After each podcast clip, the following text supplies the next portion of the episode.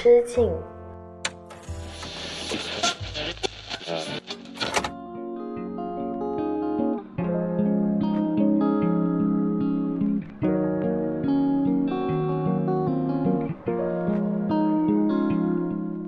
Hello，大家好，欢迎回到一人之境，我是阿车，这里是青年媒体我要为原力旗下的一档单口音乐类播客。好啦，大家又到了一个周四晚上，依旧是一人之境陪伴着你们。最近呢，我有在微博分享我自己个人最大的变化，就是我的 MBTI 终于又变了，从原本的 ESFP 变成了 ESTP。那跟大家科普一下。T 跟 F 的区别吧，简单来说，T 是理性，F 是感性。我最近呢，感觉自己确实有点变得更理性了一点。但是不管我变得理性还是感性，我在 MBTI 的最后一个数字依旧是 P。我是一个。百分之九十几的 P 人，我的人生从来就没有规划、没有计划这两个字，除了录一人之境，每逢周一、周四更新，还在苦苦支撑 啊，不是还在努力坚持当中。所以呢，其实对于一个 P 人来说，可以录一个播客节目，录到现在已经四十六期了。对于我来说，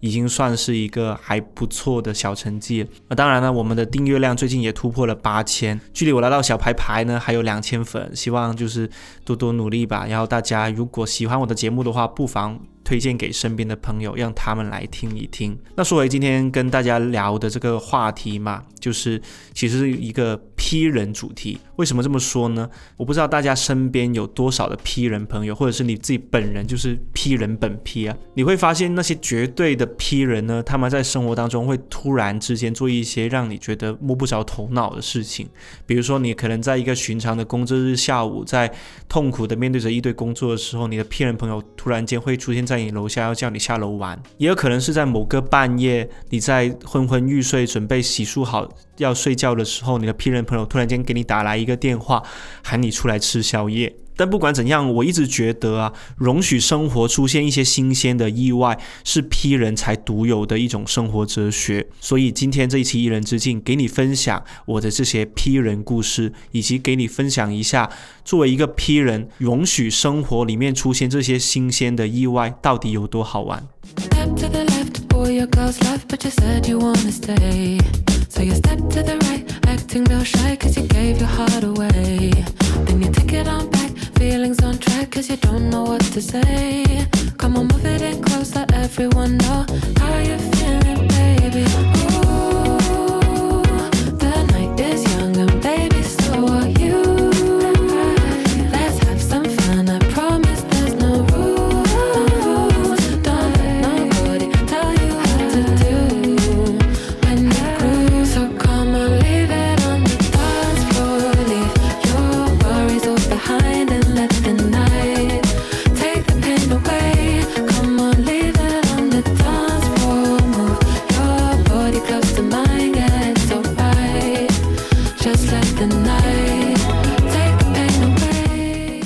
今天给你分享的第一首歌呢，是我近期应该是循环最多遍的一首单曲了，来自 Hope Taylor 的《Leave It On The Dance Floor》。就是这首歌呢，为什么会想要在今天这一期推荐给大家？有两个理由。第一个理由是它非常的轻快，不管你是在晚上收听还是在早上收听，你总是一秒就进入了舞池一样，可以跟着这个旋律去律动自己的身体。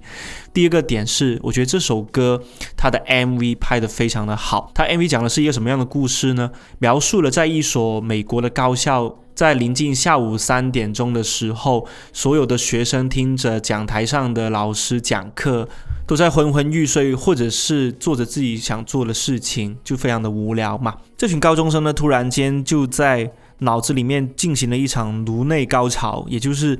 在教室里面开了一场盛大的 party，他们是怎么想象的呢？他们把天花板想象成舞池里面的那种走马灯，五颜六色的灯光，然后纷纷的打到他们身上。每打到一个人身上，那个人就抬起头望着天花板去唱歌。然后所有人呢，仿佛一下子逃离了学校，冲入了那些学生们爱去的地下的夜场跟。呃，那些可以聚在一起开 party 的地方，所有人都在舞动着自己的身体，想要放松自己身上的那些学习压力跟生活压力。就这样子，这首歌伴随着鼓点的催促来到了一个高潮，所有的高中生又一下子的回到了教室里面，时间又调回了下午临近三点的样子，又是一个非常无聊的。普通的寻常的下午，但是他们已经去了一场又一场的 party 了。为什么我会这么喜欢这首歌呢？是因为这首歌它其实承载了很多批人才会特有的一些生活情趣，特别是这一句歌词，我觉得呃也是我整首歌里面最喜欢的。Just let the night take the pain away，就让夜晚带走一切苦楚。这句歌词真的让我想起了很多个不眠的夜晚。我一直会觉得，为什么我更喜欢一个城市的夜晚多于它的早上？是因为每去到一座新的城市，像前几年我经常出差去到上海、苏州、成都，去到不同的城市，我晚上都会特别爱一个人，呃，在酒店里面就是穿上一双。普通的运动鞋，然后就下楼去街上走走。我可能会出没在一些城市的老城区，也有可能在他们的新城区的 CBD 中间去穿梭。我可以去留意这一带的上班族，他们晚上下班之后都吃了什么样的零食跟小吃。也可能去到老城区去聆听晚上那些老人家或者是叔叔阿姨们在晾衣服时候的深夜闲谈。不知道为什么，我总觉得一座城市它真正的魅力。不会出现在它白天的时候，而是等到入夜之后，这座城市真正的面貌才会偷偷的浮现起来。这些东西都需要你一些不经计划的、突如其来的想法，让你踢着一双拖鞋就可以走到街上去挖掘的风景。这也是我为什么那么喜欢去新的城市体验新的生活，是因为。如果你长时间的待在同一个城市、同一个地方，过做着同样的工作，过着同样的生活，总有一天你会对自己生活遭受的一切都感到不满。我身边就有很多的朋友，他们是这么说的：，他们有时候是意识不到时间在流逝，直到某一天晚上，他们在朋友圈刷到了某个朋友出去玩的消息，又或者是他们的职业生涯迎来了新的转变，才突然间意识到。啊，原来这么多年自己一直在同一个地方原地踏步，甚至都没有看过这个窗户以外的其他风景，好像变成了一只。井底的青蛙看见的永远是那一小片天空一样，他们就觉得非常的可惜。但我总是跟这群朋友说啊，其实改变永远都来得及，就像在批人眼中根本就没有什么是一成不变的，所有事情都是在变化当中，也随时可以迎来新的变化。今天给你分享的第一首歌呢，希望大家可以多听。几遍，因为这首歌真的会听着心情非常的好，也会让人忍不住想要在脑内开始去回溯到，当我们回到高中，回到我们中学时代，假如我们不需要经历应试教育，不需要经历那些升学压力，我们的青春可以过得多么的开心跟自由。我们也许在下午三点钟一场。非常无聊、非常沉闷的某堂课当中，突然间跳起来跟老师说：“老师，我想下楼走走。”然后我们一起冲向操场，可以在太阳底下一起跳舞、唱歌，可以一起奔跑、追逐。我总是在想啊，像这样子浪漫的青春，是不是总得等到我们？成为了社畜，成为了这一个社会上面随时可以被替换一颗螺丝钉，我们才会突然之间想起来，想要再经历一遍。我们能不能现在此刻马上就要经历一遍呢？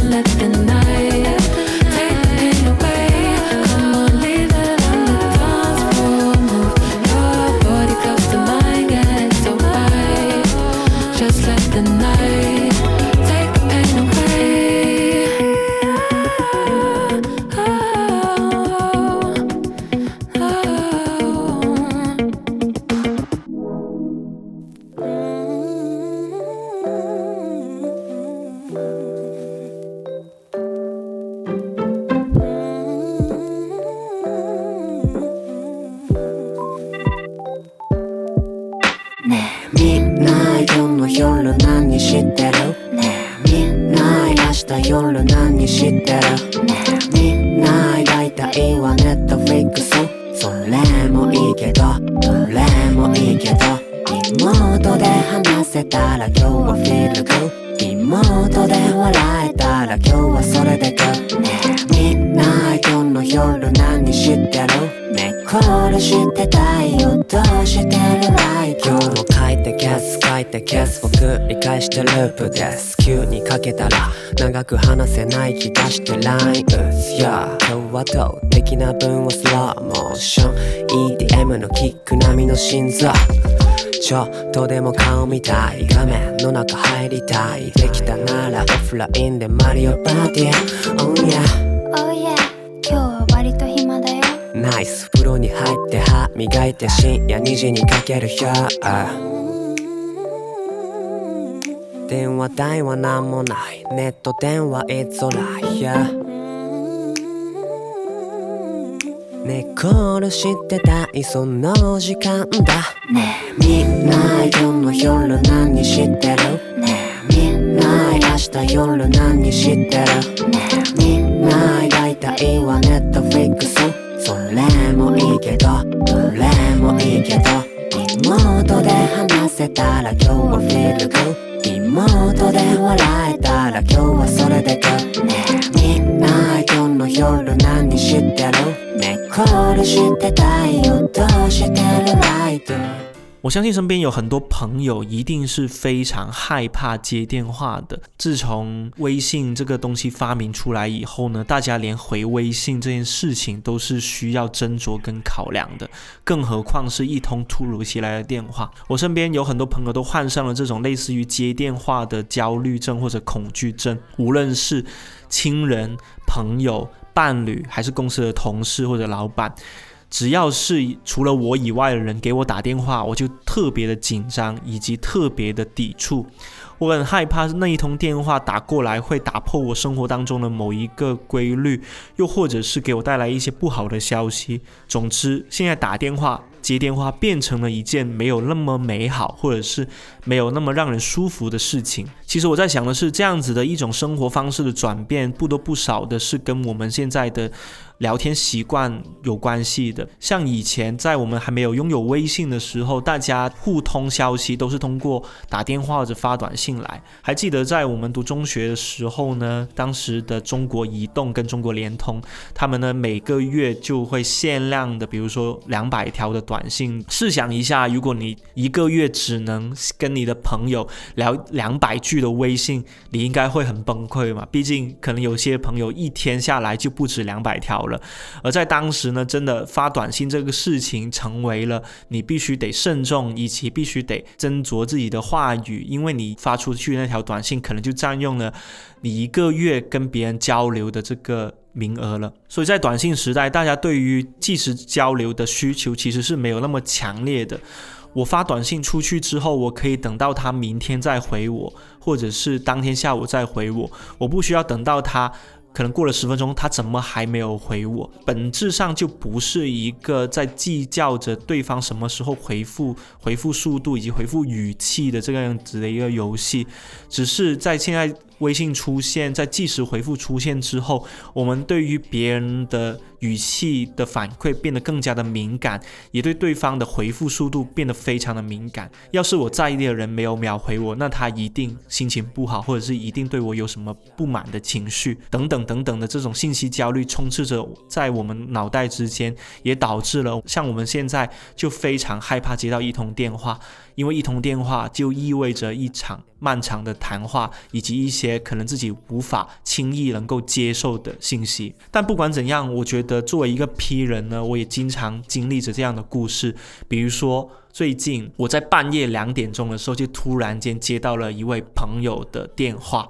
他就是一个 P 人。当天晚上发生了什么呢？我回到了老家的屋子里面嘛，跟爸妈吃了一顿晚饭。然后晚饭结束之后呢，我就跟他们出去散散步，去走走，然后聊聊天。回到家呢，其实我已经昏昏欲睡了，我就赶紧洗澡，吹好头发，我就上床，就刷一会手机，就准备睡觉了。结果当我昏昏沉沉睡到一点多的时候呢，突然间被手机的震动吵醒了。我的那位朋友呢就说在吗？打个电话。怎么说呢？我在当时在昏昏沉沉的时候，突然间收到这样的消息的时候，真的会吓一跳，而且真的在想说他是不是真的遇到了什么非常严重的事情，或者是他被别人追债啊，被被前任追到楼下啊，又或者是很奇怪但是又很危险的情况。但是我就说好，我可以打电话。我就问他怎么了，他说没有，我现在在加班，想找个人聊聊天。然后我刷了一下我的通讯录里面，我觉得你应该是现在这个点还没有睡的人，小姐，不好意思，现在已经是凌晨两点钟了，而我恰好的今天晚上我十一点就睡着了。但是他说没关系啊，你陪我再聊一会儿嘛，反正你都醒了，哭笑不得。毕竟我作为一个 P 人，我已经是足够随性的性格了，没想到他比我更随性。但是那天晚上真的聊得很开心，因为他那段时间在那通电话之前，其实我们已经有大半年的时间没有在微信上聊天了。因为他去了一座新的城市，换了一份新的工作，这大半年以来，他一直都在焦头烂额的出差，处理单位的各种工作，以及跟领导之间、跟同事之间的关系。他连朋友圈都不发了，甚至我都很少知道他的动态，不知道他的感情状况，不知道他现在到底做着具体什么样的工作内容。但是那一通电话，突然之间就把我们这大半年里面的一些信息差给填补上了。我知道了，他现在也在养两只猫，一只叫 A 仔，一只叫 B 仔。我问他为什么养两只猫，一只叫 A，一只叫 B。他说，因为我是一个选择困难症的人，我不知道该选 A 还是选 B，所以我先有了 A 的时候，我就觉得我应该也想要有 B，我就再养多了一只猫，叫它 B 仔。我就在想说，哦，果然是 P 人的人生啊，就是养猫连规划都不需要规划，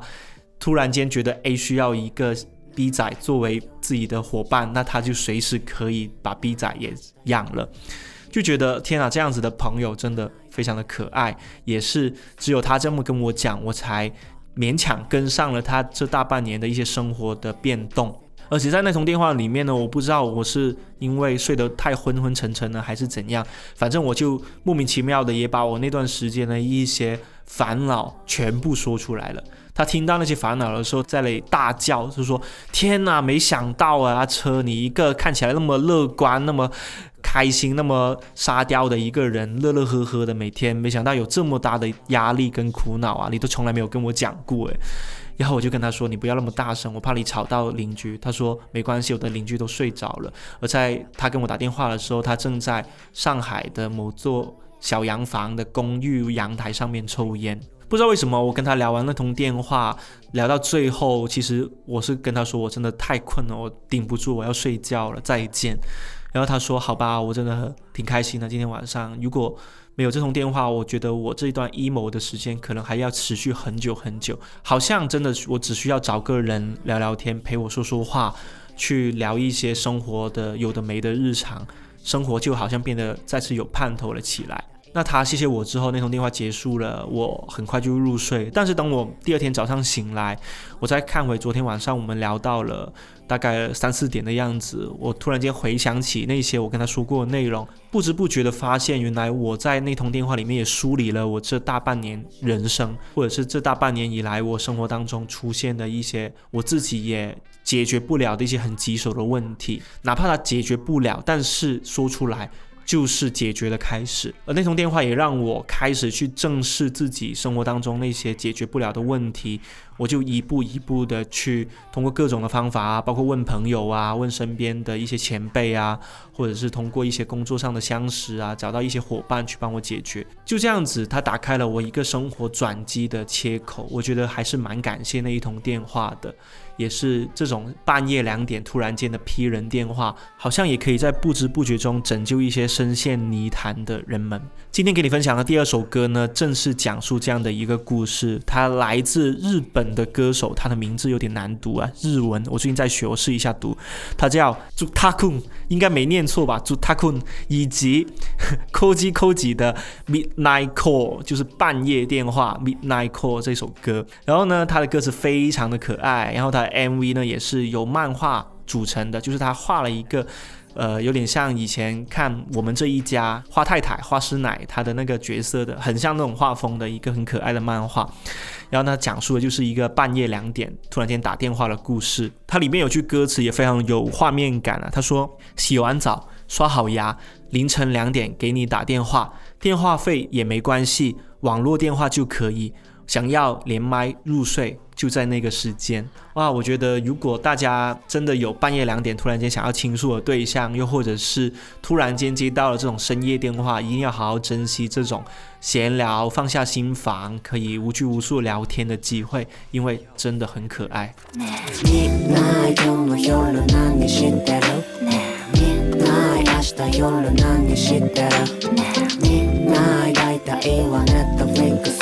それ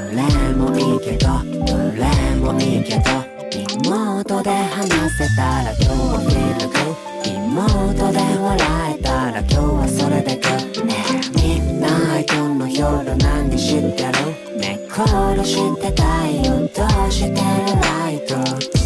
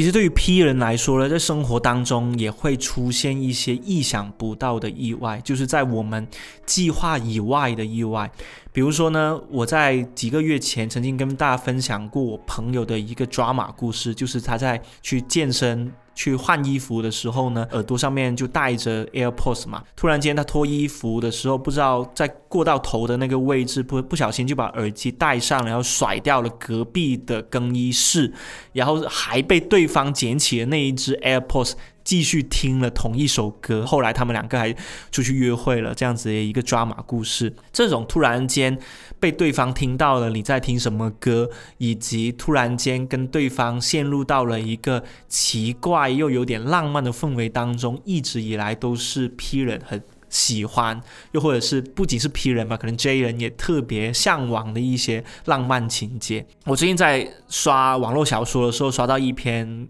故事叫做《当我在地铁上误连了别人的手机蓝牙后》，就光看到这个题目，我就想说：天啊，这个人写这个东西的人应该是我们的同行吧？就不然怎么那么会起标题啊？就是一句话的标题就已经讲完了一整个抓马的故事，它的一些亮点啊，以及它的一些悬念在。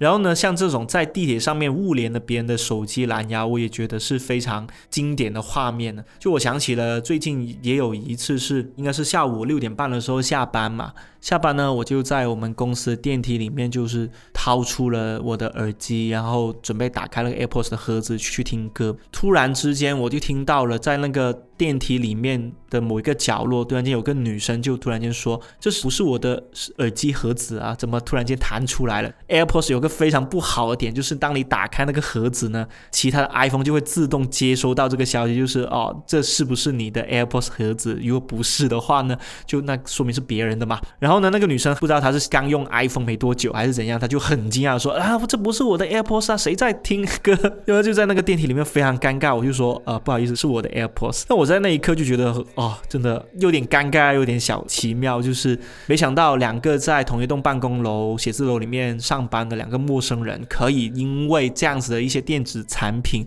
的一些蓝牙的信号，或者是一些奇怪的耳机的功能，就变成了在生活当中突然间有了两句话交集的陌生人。但这种交集呢，本身就是我今天想跟大家分享的 P 人最喜欢的生活里面出现的新鲜意外。而我说回那一篇呃网络小说吧，它其实讲的一个故事呢，就是一个很普通的上班族的女生，她每天上下班的时候呢，都会掏出自己的蓝牙耳机听歌。突然之间有一天呢，她就呃，连手机蓝牙的时候，突然间就连到了别人的耳机，在耳机里面就听到了一首自己也很喜欢的歌。他从那首歌开始就一发不可收拾的想要寻找每天到底和他坐着同一个地铁站，然后在同一节车厢上车，然后在同样的时间节点掏出手机来听歌的那个人，他到底是男生还是女生呢？所以在这篇小说第一章呢，他没有用男或女去。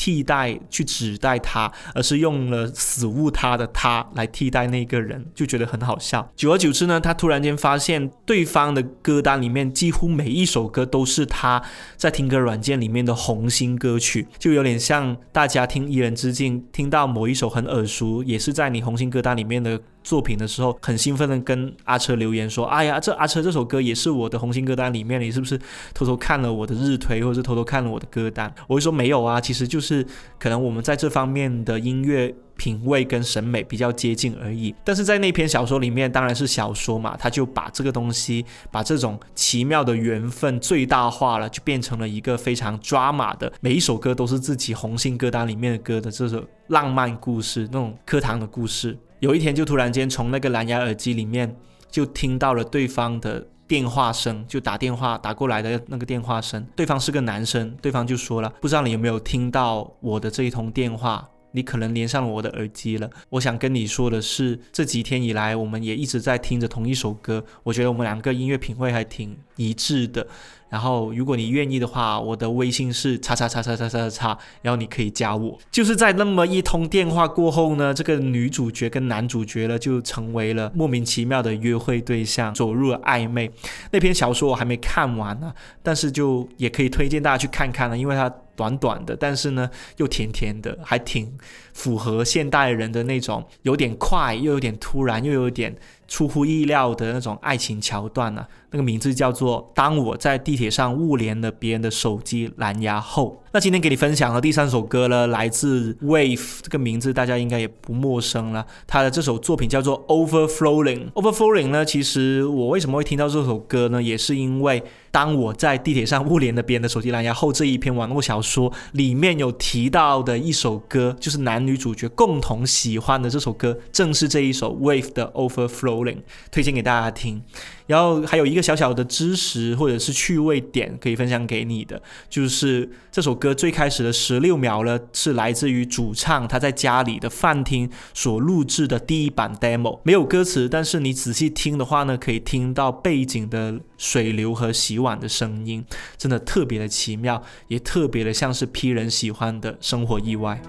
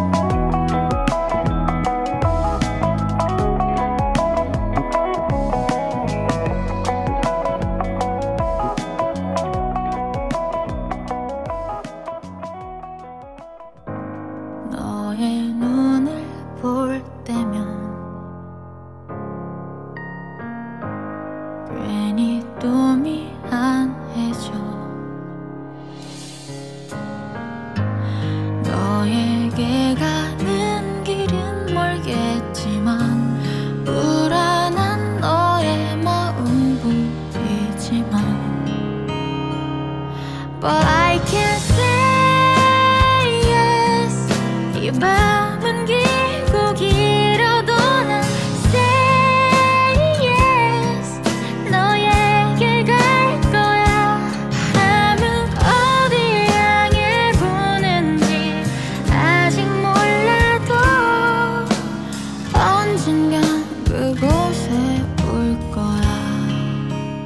其实，在前面几期呢，阿车也有跟大家分享我今年在韩国首尔跨年的故事嘛。但是呢，还没有跟大家讲，就是除了那个便利店小哥换装故事之外呢，还有很多很多的故事没有跟大家分享。比如说这一个吧，就我还记得呢，是距离二零二四年的零点还有二十一分钟的时候呢，我就跟女朋友再去前往首尔东大门烟花倒数地铁上面。然后其实那个地铁上面，大家可想而知啊，就是几乎全韩国的年轻情侣都出没去倒数，就是帅哥美女非常的多。但是我有一点担心来不及了，就反复的去看手表的时间。突然之间呢，女朋友就是顶了顶我的手肘，就示意我去看一下那一对靠近车门的一对情侣。我大概描述一下吧，女生长得有点像聚会善，男生长得有点像金宇彬，就从氛围上去讲啊，不是外表上去讲，大家就可以代入一下他们的样子了。女生是有点娇小的，然后白白净净的；男生呢是比较身材高挑的，双开门，然后留着那种韩国男生非常经典的锅盖头的那种那种发型，反正就是一对情侣。突然之间，就啪嗒一声，我就听到什么东西掉在地上，我才发现原来是那个聚会上啊，就是那位女生呢，就贴在毛衣里面的那块暖宝宝就掉了。那对情侣呢，当时就非常尴尬的捂住嘴笑嘛，但是很好笑，就是韩国人应该是比较讲公共场合下面的礼貌的，他们就明明动作非常的夸张，但是却毫无声响在那里笑着。我那个时候就有点兴趣来了，我就八卦嘛，想要去看看他们去怎么去拆解这样子的一个破坏浪漫的意外。我只看到那个男生呢，就捡起暖宝宝，就拍拍上面的灰，然后就拉过女生的手，弯下腰来抱住了她。既然看来了，他们就是情侣平常的一个亲昵的举动嘛，但我却留意到了，男生呢偷偷把手伸到了女生外套里面，把那个暖宝宝重新贴上去，然后还拍了拍她的背，确保不会再掉下来。到这里呢还没结束，男生突然间又转过身来，背对着女生，又递给她一个新的暖宝宝，让她把那个包装纸撕掉，然后就拉开自己的皮衣拉链。女生呢就迟疑了一下，用一个类似于 back hug。的姿势搂住男生的腰，back hug 就是背后拥抱的这样子的一个描述嘛，应该就是把那个暖宝宝呢，就是从背后递到那个男生的肚子上面，应该是往他的那个胸肌往下面一点点的位置去贴住。就一下两下去捋着那个皮衣的皱褶，然后男生呢也突然间脸红了，耳朵也变红了。就那一刻呢，我觉得真的是看得我心跳都漏了半拍。我在想啊，韩国人真的太会谈恋爱了。如果我们平常场所说的那种贴贴是真的有参考模板的话，那我。就是在当天，在二零二三年十二月三十一号晚上，距离零点的还有二十一分钟时候看到的那一对在首尔地铁上的韩国情侣，他们所做的东西就是贴贴的真人示范了吧？而且呢，当我们从地铁车厢走出来，去往那个人头涌涌的东大门广场倒数的路上呢。我还留意到，男生时不时的就扶着他女朋友的后背，生怕那个暖宝宝突然间又掉下来一样。我还把那一幕拍下来了，当然保护他们的隐私，没有拍脸了，就拍下他们的背影，然后发到了我求你的公众号上，分享了这样一篇文章。如果大家感兴趣或者是喜欢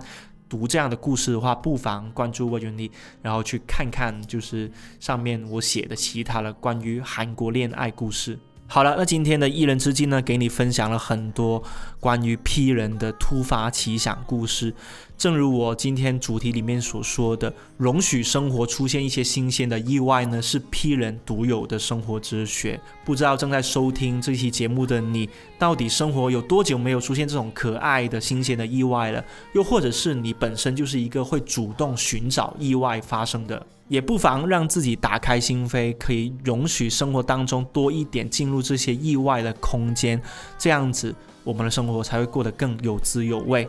这里是一人之境播客，每期会给你带来一些好听的音乐故事，以及我所看到的、听到的新鲜八卦。本期就讲了很多八卦啊，那我们下期再见吧，拜拜。